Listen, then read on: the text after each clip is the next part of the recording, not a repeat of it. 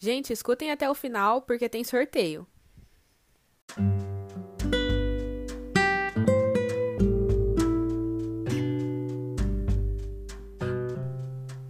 Bom dia, boa tarde, boa noite. Aqui é a Hanna do Lírio Literário, trazendo nesse episódio o segundo livro da série Cores da Conscientização. Lembrando que apesar de eu ter dado ênfase no Fevereiro Roxo, que é da conscientização do Alzheimer, do lúpus e da fibromialgia, é, o fevereiro também tem mais duas cores, que é o laranja, da luta contra a leucemia, e o violeta, que é do analfabetismo. Porém, infelizmente, esse mês eu só consegui me programar para dar ênfase em um deles. Quem sabe mais pra frente eu não tenho outra oportunidade. Então vamos começar? Eu não vou ficar enrolando muito hoje, porque apesar da história não ser é, tão complexa quanto os Sete Minutos Depois da Meia-Noite, o conteúdo teórico é bem denso. Então, o livro é um relato da própria Alice, que era professora titular de psicologia na Universidade de Harvard. Ela é casada, tem três filhos adultos e aos 50 anos vai ser diagnosticada com Alzheimer precoce. Então aí a gente vai começar a entender um pouquinho da dinâmica dessa família. Então, começando pela Alice, é, como eu já disse, ela é uma professora muito renomada, ela é reconhecida internacionalmente e tem uma cadeira de elite, digamos assim, dentro da universidade. E fora da universidade, ela demonstra ser uma pessoa bem ativa, ela pratica atividade física e tenta ser o mais presente possível na vida dos filhos e do marido. E o marido dela, por ser um médico pesquisador, ele faz muitos plantões, ele vira à noite no laboratório, ele viaja bastante, então é muito difícil ele ter tempo para ela. É assim, fica muito evidente o afeto entre eles. Realmente existe afeto entre eles, só que certas ambições e obrigações mesmo é, acabam impedindo que eles tenham tantos momentos quanto parece que eles queriam. A relação com os filhos também não é tão aprofundada. O que a gente sabe sobre a filha mais velha é que ela é advogada, ela tem um perfil bem responsável, até um pouco controladora, e que ela tá fazendo o tratamento para poder engravidar.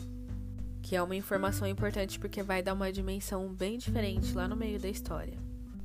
Do filho do meio, a gente só sabe que ele é médico, basicamente, é, e ele tem uma proximidade maior com o pai. E a filha mais nova, a Lígia, que é quem tem um relacionamento mais difícil com a mãe, porque a Alice sonha que ela faça faculdade ou que ela tenha pelo menos um plano B para caso a ideia de ser atriz não dê certo. Mas a Lídia tá confortável participando de oficinas e fazendo peças é, pequenas pela cidade. Então, voltando para a protagonista, ela decide marcar uma consulta com o neurologista por causa de algumas situações desagradáveis que ela estava passando.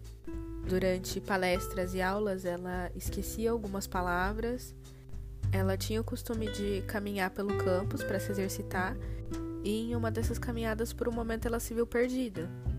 Então, nessa consulta, o neurologista fez a avaliação e constatou que ela tinha mal de Alzheimer, mas por ela ainda ter apenas 50 anos, era considerado precoce, o que é um grande agravante porque a degeneração acontece mais rapidamente. E apesar do mal de Alzheimer precoce ser bem raro, ele tem uma carga genética muito grande. Então ela desconfia que ela tenha herdado isso do pai dela, que ela não vê desde a adolescência, ela não tem nenhum contato. Mas o que vira uma preocupação é que essa hereditariedade pode afetar não só os filhos da Alice, mas também os da Ana, a filha mais velha que está fazendo tratamento para poder engravidar. Então, apesar do livro falar sobre a Alice, eu tenho um olhar bem sensível em relação à Ana, porque ela faz o teste para saber se ela também tem a doença, ele dá positivo e ela tem que escolher os óvulos para não passar isso para os filhos dela. Então, para mim é muito fácil visualizar essa mulher de 30 anos que está querendo formar a sua família e descobre que em 20 anos ela já vai começar a ter um certo declínio de tudo que ela conquistou durante a vida. Já Alice passa por uma negação muito grande. Não por duvidar que ela tem a doença, mas por não conseguir admitir que toda uma vida dedicada a se desenvolver intelectualmente teria esse fim trágico, como ela mesma descreve. E a partir desse momento, o relato da Alice se torna uma história comum. É uma história vivida por muitas pessoas, por muitas famílias, que é quando a perda de memória começa a ficar mais significativa. A pessoa pode ficar desorientada em relação ao lugar onde ela está, ao que ela quer fazer, a tudo que está acontecendo em volta dela. Então a família se vê obrigada a se reorganizar para conseguir acolher essas novas necessidades que ela vai ter. E, gente, não é fácil. O livro não vai camuflar isso, ele é bem verdadeiro, porque não é só questão de é, deixar o trabalho, pegar uma folga para conseguir cuidar fisicamente dela, mas é muito difícil lidar com a carga emocional dessa situação. Por muitas vezes, um familiar tá cuidando de um parente, seja irmão, esposa, filho, e esse parente não o reconhece. Então essa família lida com a sensação de estar tá sendo apagado das memórias. E do outro lado a gente tem a pessoa com mal de Alzheimer que está se perdendo, perdendo não só a memória, mas a orientação, a coordenação motora e principalmente a autonomia. Então agora vamos começar com a parte teórica da discussão. Eu vou começar com uma contextualização que serve como curiosidade. O mal de Alzheimer foi distinguido das outras demências em 1907 pelo alemão Alois Alzheimer. Provavelmente não é assim que pronuncia, mas aqui a gente adapta. Então, apesar dela ser a forma mais comum de demência, ela não é a única. Ela tem início por causa do acúmulo de proteínas nocivas no cérebro, o que impede a sinapse, que é a conversinha entre os neurônios para levar informação, o que afeta a cognição e acaba levando à morte do neurônio. Uma informação bem importante é que uma das primeiras células que são afetadas são da região do hipocampo, que é responsável não só pela aprendizagem, mas também pela linguagem. Então, por isso muitas vezes foge aquela palavrinha, que é um dos primeiros sinais bem característicos. Porém, justamente pelo hipocampo ser uma das primeiras áreas afetadas, nós conseguimos exercitá-lo como um modo de prevenção.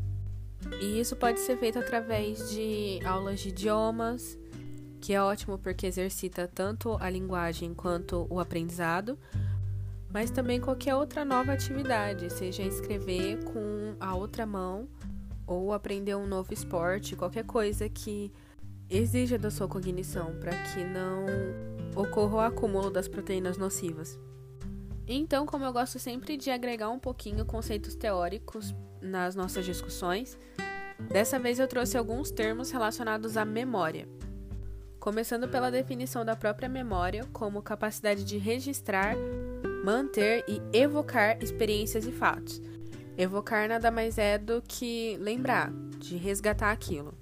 A partir daí a gente consegue falar da memória declarativa, que são fatos e eventos que a gente sabe como foram memorizados, que seriam lembranças, experiências, e a memória não declarativa, que são memórias difíceis de saber como aquilo foi aprendido ou memorizado, que seriam hábitos motores, sensoriais, então seria como você tentar explicar como você aprendeu a sentir a textura, o sabor ou o cheiro de uma comida. Lembrando que essas duas memórias são afetadas no mal de Alzheimer. Partindo então agora para termos de alteração de memória, a gente vai começar com amnésias orgânicas, que é a perda da capacidade de registrar, manter e evocar uma experiência de maneira não seletiva, ou seja, está acontecendo aquilo biologicamente. Então não é por causa de um trauma psicológico ou alguma coisa do tipo. Então, em seguida, a gente tem as paramnésias, que é uma deformação na hora de evocar uma memória. Então, a capacidade de registrar e manter continua ok. As ilusões minêmicas, que seriam acréscimos de elementos imaginários a uma memória verdadeira. Então a pessoa pode falar que um amigo veio visitar e ele trouxe bolo e eles passaram a tarde juntos, quando na verdade um amigo veio visitar, mas não tinha bolo. Ou ele comeu bolo, mas não foi o amigo que trouxe, coisas do gênero. O penúltimo termo que eu vou é, apresentar aqui para vocês é o de confabulações, que seria quando elementos da imaginação ou lembranças isoladas completam algumas lacunas da memória. Mas isso acontece de uma maneira um pouco bagunçada. Por exemplo, uma pessoa teve três filhos e aí ela tenta lembrar da formatura do segundo filho. Se essa memória não conseguir mais ser evocada, ela vai ser substituída pela formatura do terceiro filho ou do primeiro.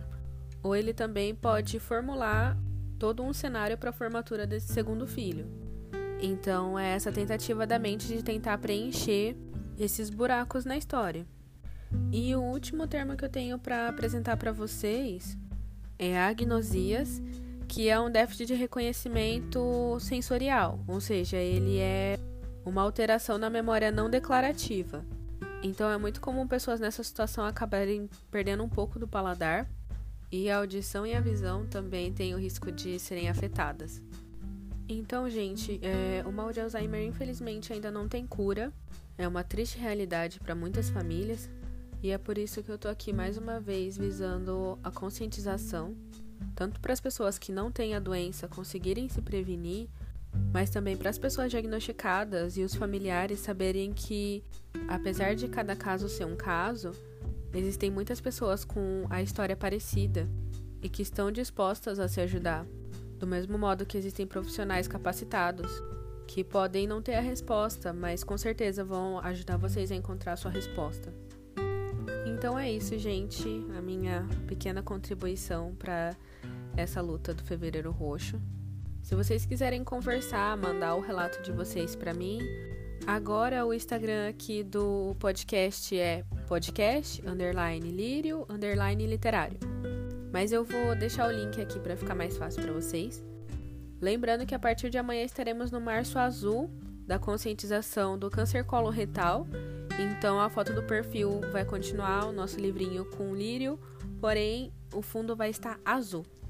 Então, se quiserem me chamar para conversar lá, mandar alguma indicação de livro, perguntar alguma coisa, pode chamar. Ah, e um recadinho super importante. Em comemoração de um mês do nosso projeto, eu tô fazendo um sorteio lá no Instagram de uma edição lindíssima do livro O Alienista do Machado de Assis, da editora Antofágica. Então corre lá para participar. Eu tive muito trabalho para escolher o livro e eu achei que que esse livro combina bastante com o perfil do nosso programa. Então eu acho que vocês também vão gostar. Tá bom? Agora sim, é só por hoje. Um e tchau, tchau.